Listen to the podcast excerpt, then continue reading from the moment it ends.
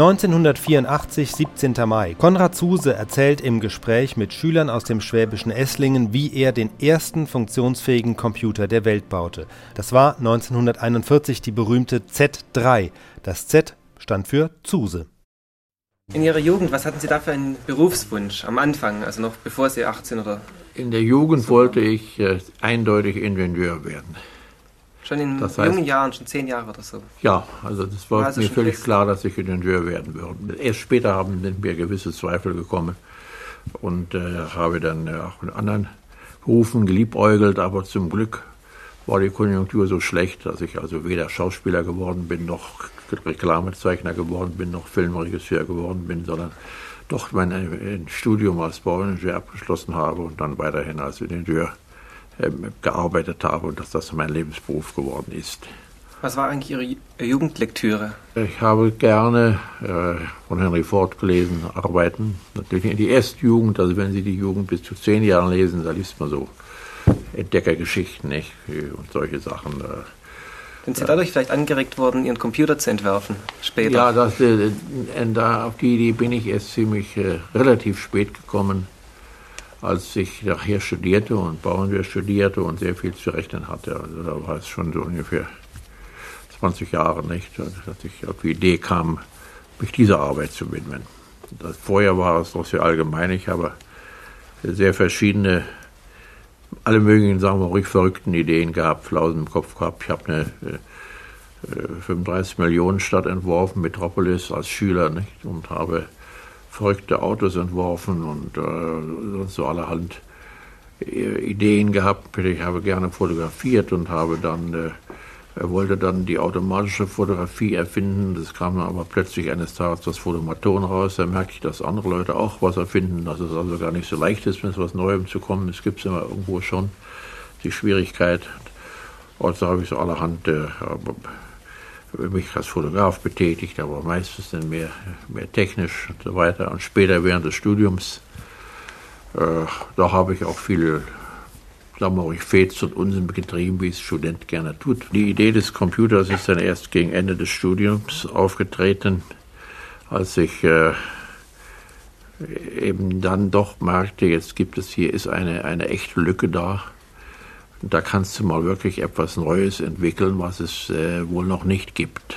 Es gab kein Gerät auf dem Markt, was die Aufgaben leisten konnte, die ein Ingenieur, die Rechenaufgaben zu automatisieren. Und äh, da sah ich nun eine Aufgabe, die hier kann ich mich ganz widmen und habe dann sehr radikal alle anderen bisherigen Lieblingsbeschäftigungen gelassen. Ich habe meine wunderschön eingerichtete fotografische Dunkelkammer völlig zugemacht, kein Fotoapparat mehr angefasst, nur mich dieser einen Aufgabe gewidmet, auch nicht mehr gezeichnet und gemalt, nichts. Äh, das äh, war dann völlig einseitig mehrere Jahrzehnte lang, also etwa zunächst mal die nächsten zehn Jahre, das war so etwa im Jahr 34 fing ich an. Ich könnte heute sagen, wir haben insofern ein 50-jähriges Jubiläum, als ich vor 50 Jahren mit diesen Arbeiten anfing. Ja, was war jetzt eigentlich das grundlegend Neue an Ihrem Computer? Ich meine, Rechenmaschine hat es auch schon vorher gegeben. Ja, ich, äh, Rechenmaschine hat es vorher gegeben. Der, das, was wir heute Computer nennen, ist, liegt eigentlich in der Programmsteuerung. Das heißt, der, bis dahin gab es natürlich Rechengeräte, mit denen konnte ich multiplizieren, addieren, dividieren, einzelne Operationen durchführen. Hatten noch bescheidene Speichermöglichkeiten, aber nicht sehr viele. Aber sie konnten nicht nach einer Programm arbeiten. Der, Witz des Computers ist der, dass ich äh, erstmal eine ganze Folge von Operationen, eine ganze Formel durchrechnen kann oder eine ganze Formelkomplex durchrechnen kann. Sie haben gerade die Vorteile von Ihrer Rechenmaschine geschildert, dass eben die Rechnungen erleichtert werden, Schreibarbeiten wegfallen. Wann haben Sie denn die ethische Seite Ihrer Erfindung erkannt? Sie haben ja während der Kriegsjahre auch dran gebastelt und da mussten Sie doch auch dran denken, dass eine militärische Verwendung da sicher auch von gewissen Leuten angestrebt wird. Es war mir schon ziemlich früh klar, dass irgendwann der Tag kommen muss, wo der Weltmeister im Schachspiel von einer Maschine besiegt werden würde. Das habe ich so etwa im Jahre 1938 habe ich das scherzhaft gesagt. In 50 Jahren wird der Weltmeister im Schachspielen durch eine Rechenmaschine besiegt. Da haben wir noch vier Jahre Zeit. Nicht?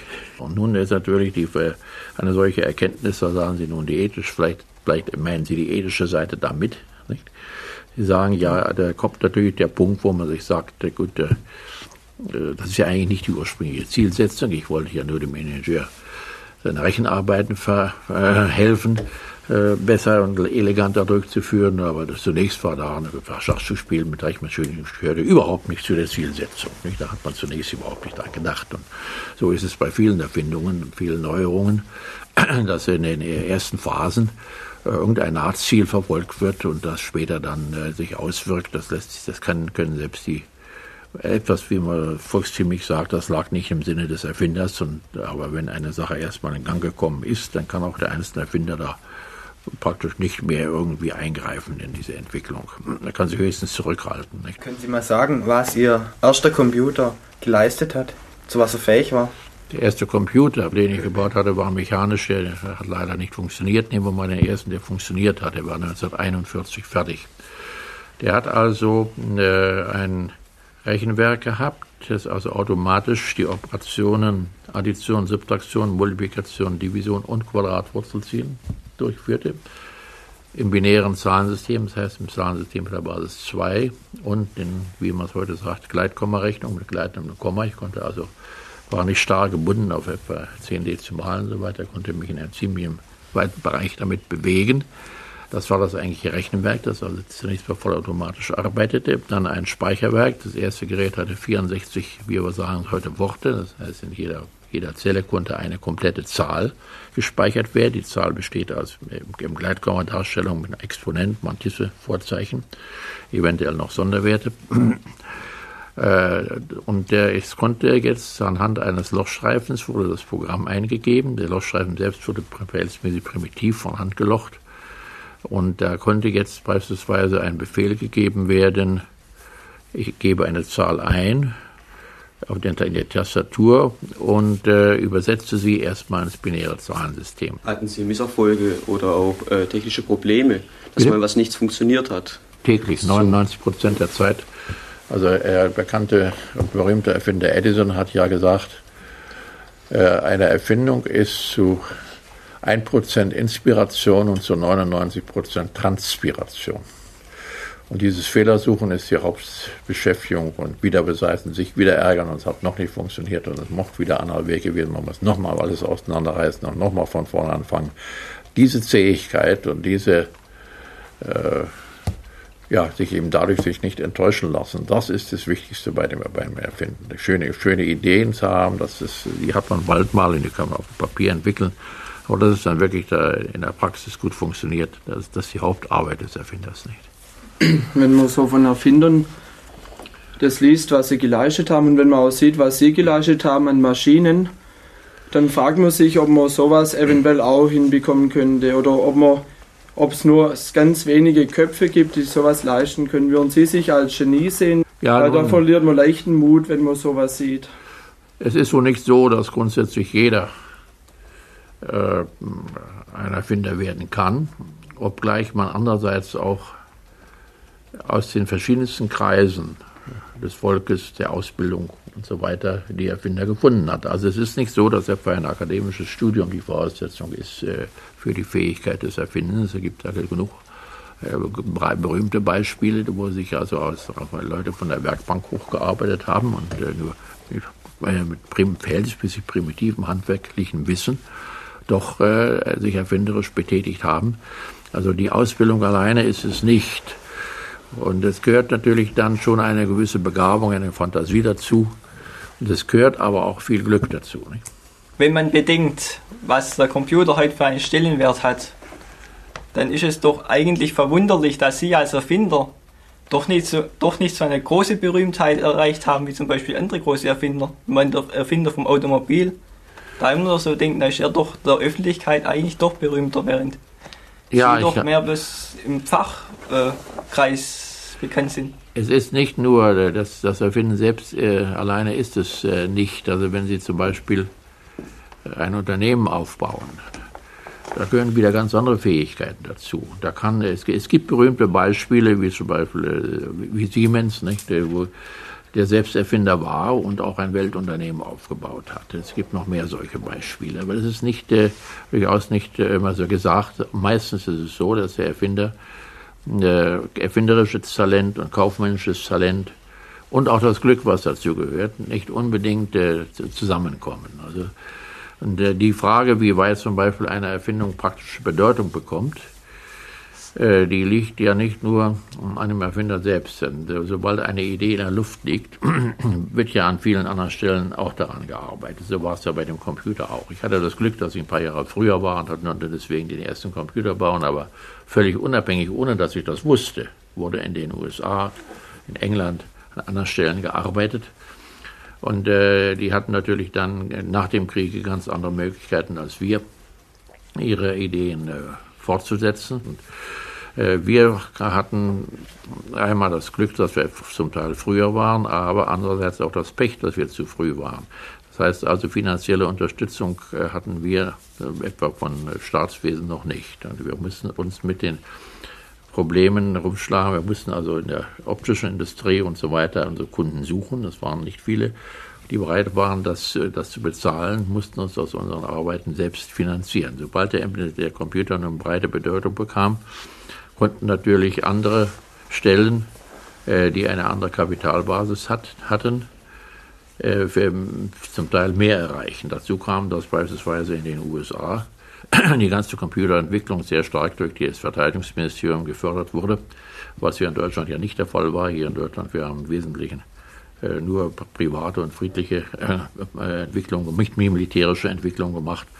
Äh, die paar Jahre im Krieg, da gab es natürlich keine andere Möglichkeit, als äh, militärische Aufträge anzunehmen. Das war die einzige Möglichkeit. Aber sonst waren die, die ersten Initiativen waren rein privat und äh, äh galten nicht militärischen Aufgaben. Und äh, nachher war das sowieso durch die Lage Deutschlands gegeben, dass wir also nicht militärische Ziele, Optik, Vermessungswesen, Flurbereinigung, diese Aufgaben haben wir gelöst. Angenommen, Sie hätten den Computer nicht erfunden. Was glauben Sie, wie lange hätte es gedauert, bis die Entwicklung so weit gewesen wäre? Dass ein anderer den Computer erfunden hätte. Äh, es würde genauso aussehen heute. Hätte überhaupt keinen Einfluss gehabt. Die Sache lief parallel und äh, die großen, die Initiative, äh, die, die Sache in die Breite zu entwickeln, äh, die wurde ja, äh, kam meistens von den Amerikanern. Und äh, es wäre kaum ein Unterschied. Also es, ist, es sind natürlich gewisse Dinge, die wir in Deutschland früher hatten, aber auf die sind die dann irgendwann auch gekommen.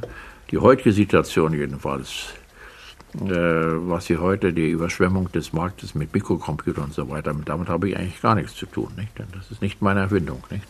Sie wollten doch eigentlich einen Computer für Ingenieure bauen. Das war aber eigentlich sehr schwer möglich, weil das Gerät war ja riesig groß und auch ziemlich teuer. Ja, ich habe, es war schon klar, dass es äh, ein, ein, Computer für Ingenieure, das stellte sich dann heraus zunächst, dass er also diese, diese Computer recht groß waren. Und es war also deswegen auch schwierig, äh, in den ersten Phasen der Entwicklung äh, Leute zu finden, die bereit waren, das zu finanzieren.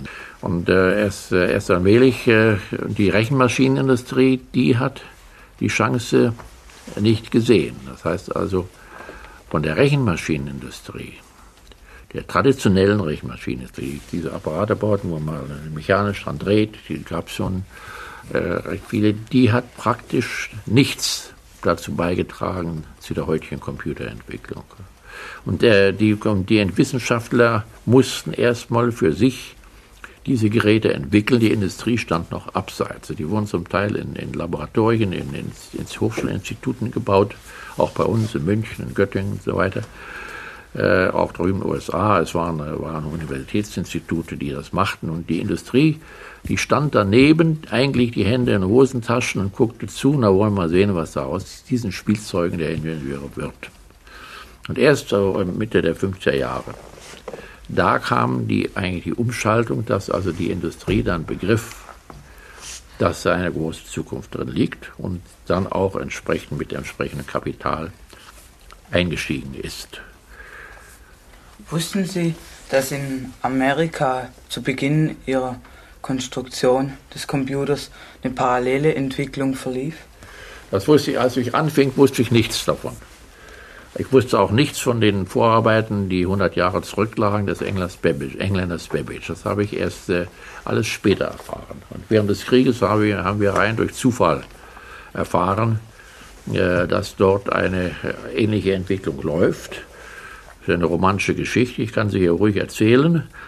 Ich hatte einen Buchhalter und dieser Buchhalter hatte eine, eine Tochter, die arbeitete beim deutschen Geheimdienst. Der deutsche Geheimdienst hatte irgendwie, sammelte natürlich Bilder im Ausland, die hatten äh, also irgendein Bilderarchiv und da hat sie, er hat ihr Vater, also mein Buchhalter, hat er mal zu Hause geplaudert, was macht ihr da? Ja, wir bauen so große Geräte, so Rechengeräte, es durfte eigentlich nichts, war alles geheim. Nicht? Und die Tochter sagte, ach, ich habe so ein Bild gesehen, was du mir beschreibst. Das in Amerika gibt es auch, durfte sie eigentlich auch nicht sagen, durfte natürlich nicht darüber plaudern, was sie dort in den Archiven des deutschen Geheimdienstes sah kam mein Buchhalter zu mir und sagt, ja, also ich weiß, ja ist so ein Bild, äh, da drüben machen die was, nicht? Da müssen wir noch rankommen können. Nicht? Und, äh, wir durften aber nicht sagen, auf welchem Wege wir davon Kenntnis hatten. Also haben wir uns Bescheinigung beschafft vom Luftfahrtministerium, sind da hingegangen, haben gefragt, ja, so und so, hier bauen daran, es wäre doch interessant zu wissen, ob die man auf der anderen Seite auch sowas macht. Und wir ihnen gerne helfen, wenn wir können, aber nö, wir haben sowas nicht. nicht? Wussten wir genau, in welcher Schublade das Bild ist. Da hat man so lange dusselige Fragen gestellt, bis wir das Bild dann in den Händen hatten. Das war also die, die, die, die Schwierigkeit, innerhalb eines, eines Nachrichtendienstes an eine Nachricht ranzukommen, die an sich der, schon, schon in Deutschland da war. Nicht? Aber nun musste an, an die zuständige Stelle, die waren wir, wir machten ja dasselbe oder das Ähnliches. Das war also ein Bild des, äh, des berühmten Gerätes Mark I von Eken. Wir konnten daraus aber, sonst war da gar nichts daneben, nur dass man an demselben Problem arbeitet. Wir konnten daraus nicht entnehmen. Teilen Sie die Angst von Leuten, gerade wenn sie schon etwas älter sind, vor, vor dem Computer? Können Sie die Angst verstehen oder ist die unbegründet? Ja, nun, wir haben bei allen technischen Entwicklungen kann man äh, verfolgen, dass also die zunächst mit einer gewissen Skepsis aufgenommen worden ist. Dann da durchaus berechtigt. Die ersten Eisenbahnen wurden durchaus nicht begrüßt. Äh, auch das Auto fand zunächst noch ziemlich, ziemlich viel Gegner, Dampfmaschine und so weiter. Und äh, es ist unser Schicksal, dass wir hier in eine Entwicklung eingespannt sind, die wir, durch die wir hindurch müssen, wo es sich darum handelt, dies so möglichst gut auszunutzen für äh, unsere, unsere Zwecke. Also Sie, Sie nehmen das, schön, das, das schöne Wort zum Wohle der Menschheit, hört sich sehr gut an. Und äh, wir kommen um gewisse Entwicklungen, die laufen zwangsläufig, ohne dass wir, ohne dass der Einzelne in der Lage ist, äh, äh das aufzuhalten oder in andere Bahnen zu bringen. Also äh, ein Verzicht des einzelnen Erfinders, da Sachen mitzumachen, ist praktisch äh, unbedeutend. Nicht? Sie hatten vorhin gesagt, die Industrie hat damals nicht mitgezogen. Wo haben Sie denn dann damals die Einzelteile, die Sie gebraucht haben, herbekommen? Also ich selbst habe mir im Altwarenhandel billige Relais gekauft. Nicht? Also wie sah das nun konkret aus? Wie haben Sie Ihre ersten Computer zusammengebaut? Haben Sie sich da in ein Zimmer eingeschlossen, haben selber jetzt den ganzen Tag daran rumgelötet ja. und was weiß ich was? Oder haben Sie da auch Helfer gehabt? Oder? Also ich habe erst ganz alleine in der Wohnung meiner Eltern angefangen und habe zunächst versucht, äh, rein mechanisch das Gerät aufzubauen, äh, weil die überstecklichen Rechnungen ergaben, ich brauche mehrere tausend Relais und damit ist, muss ich ein ganzes Zimmer füllen und nach der damaligen Vorstellung war eine Rechenmaschine etwas, was man auf den Tisch setzt und äh, das also dass alles Relaisschränke sind, was Sie hier sehen.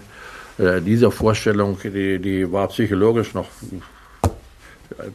ich glaubte nicht, dass es je einen, jemand finden würde, der das bezahlen würde. Ich habe also erstmal versucht, das rein mechanisch zu machen. Ich habe auch Lösungen gefunden, die ganz brauchbar waren.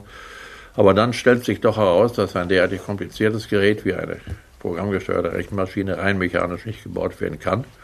Und ich habe dann doch den Schritt gewagt, mit Relais zu bauen. Ich habe mir also im Altwarenhandel Relais besorgt und da konnte man die einfach zusammenlöten. Ich habe wenige Freunde gehabt, es waren auch Studenten meistens, die also, man kann sagen, die deutsche Computerentwicklung war am Anfang eine, eine Aktion junger Menschen, wie sie hier rumsitzen. Das war gleichaltrig mit mir, nicht? Studenten oder so.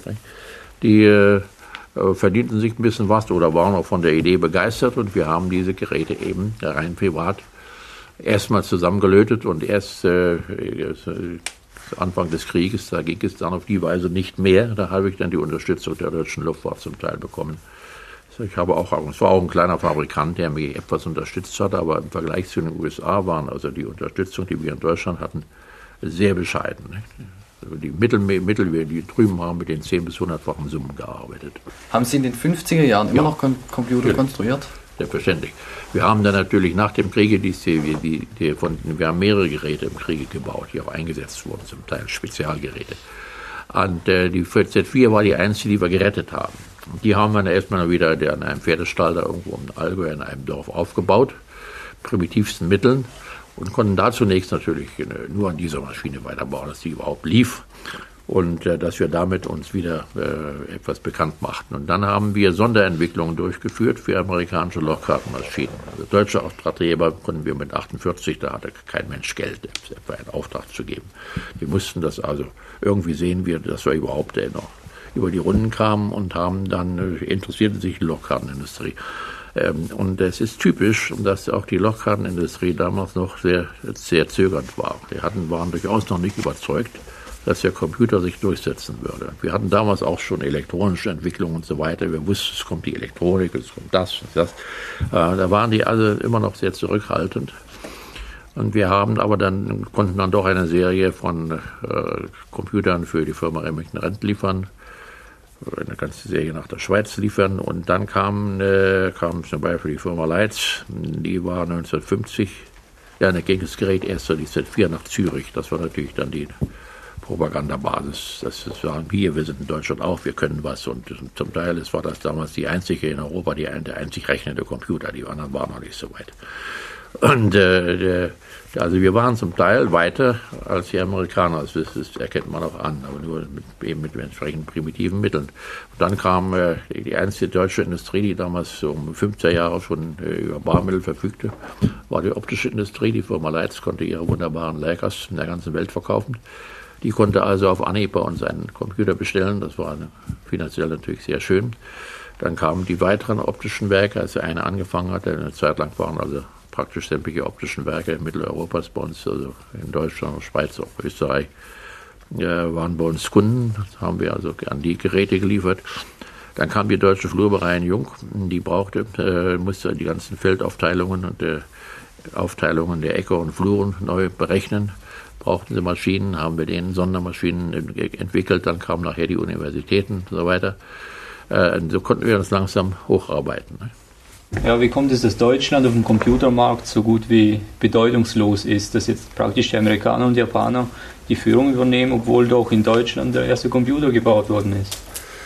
Ja, also das ist meine Eigenperspektive kann ich nur sagen, dass eben diese Möglichkeit, äh, dass wir in den, in den 50er Jahren noch ganz gut äh, auch ohne großes Kapital äh, ankommen konnten, aber allerdings nicht auf dem Weltmarkt. Und das, was die Japaner geschafft haben, das, das, das haben wir eben nicht geschafft. Äh, und äh, ich, ich selbst, äh, mir ist es also nicht gelungen. Ich gehöre nicht zu den Erfindern, die gleichzeitig das gute kaufmännische Talent haben, einen großen Konzern aufzubauen. Äh, nehmen Sie zum Beispiel den Nixdorf, da ist es ganz was anderes. Nixdorf hat auch mit ganz kleinen Verhältnissen in Deutschland angefangen. Und äh, es ist ihm trotzdem gelungen, äh, aus, aus, kleinen Anfängen, ohne große Kapitalunterstützung, seinen Betrieb, der heute auch schon, den man schon als, als Weltkonzern ansprechen kann, aufzubauen. Und die, äh, ja, die andere Industrie, die, ich bin da ja zum Teil Partei. Äh, es sind, natürlich war eine enorme Aktivität auf Seiten der USA da. Und die Aktivität, die Japaner entfaltet haben, die haben äh, ganz einfach uns da in vielen Punkten überrundet. Das heißt, die waren cleverer, nicht? Die haben nicht, manchmal nicht so die Hemmung gehabt, was manchmal sie zum Beispiel sagen konnten, äh, ja, aber sie mussten doch die ethische Seite überblicken. Und natürlich, ich, habe selbst hab manchmal große Hemmungen gehabt, etwa in Richtung künstliche Intelligenz zu arbeiten. Ich dachte, lass das lieber die anderen machen, nicht? Praktische Aufgaben und so weiter, nicht? Und äh, die Frage, äh, dann, die Japaner haben mit einem enormen Fleiß sich da in die Sache hineingekniet und haben ganz einfach äh, besser gearbeitet als wir. Muss man zugeben. Was, was haben Sie heutzutage für Hobbys? Was machen Sie, wenn Sie nicht äh, bei, jetzt bei Siemens arbeiten oder malen?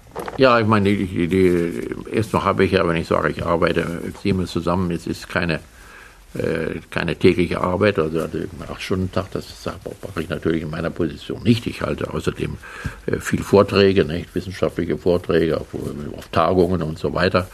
Also in der Beziehung führe ich, äh, kann man sagen, die Tätigkeit eines, eines freien Wissenschaftlers. Und äh, Hobby, das ist, äh, ich, ich, male gerne, nicht? Das kann man als Hobby bezeichnen. Und es besteht immer, das mache ich seit 20 Jahren, besteht immer die Gefahr, dass es in Arbeit ausartet. Und so wie es soweit ist, dass das jetzt nicht mehr Hobby ist und Arbeit ausartet, höre ich auf. Dann muss ich jetzt wieder mal. Ich möchte nicht das zum Lebensberuf machen. Nicht? Wie ist das?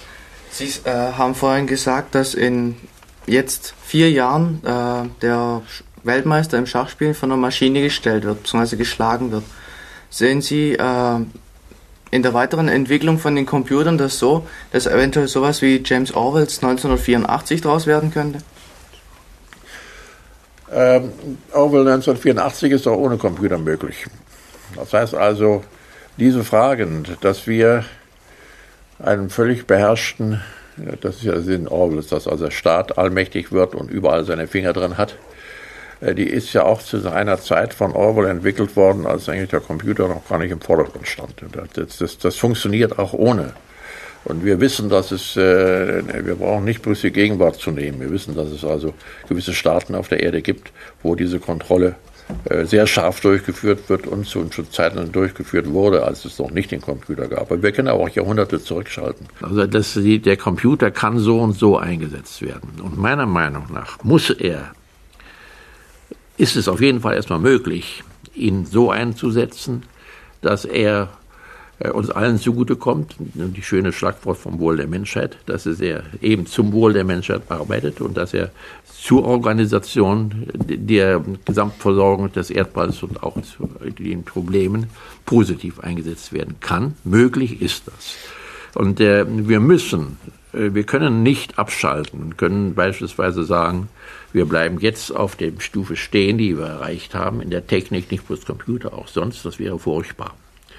Denn äh, wir sehen, was dabei rauskommt. Und die Wälder werden vernichtet und was alles, äh, die furchtbaren Folgen, wenn wir eben nicht rechtzeitig auch die negativen Konsequenzen voraussehen und etwas dagegen tun. Also wir müssen unbedingt aus unserer jetzigen Situation heraus und müssen weiter. Und zwar weiter durch Einsetzung unserer technischen Mittel. Wir können nicht einfach zurückschalten. Es ist einfach zu spät. Wir können nicht mehr im Urwald zurück. Und äh, da, wir müssen also sehen, dass wir die technischen Mittel, die uns zur Verfügung stehen, positiv einsetzen. Und das ist Sache der Jugend. Sie, diese jungen Menschen, auf sie kommen diese Probleme zu. Und äh, wir, wir Alten können da gar nicht mehr so viel machen.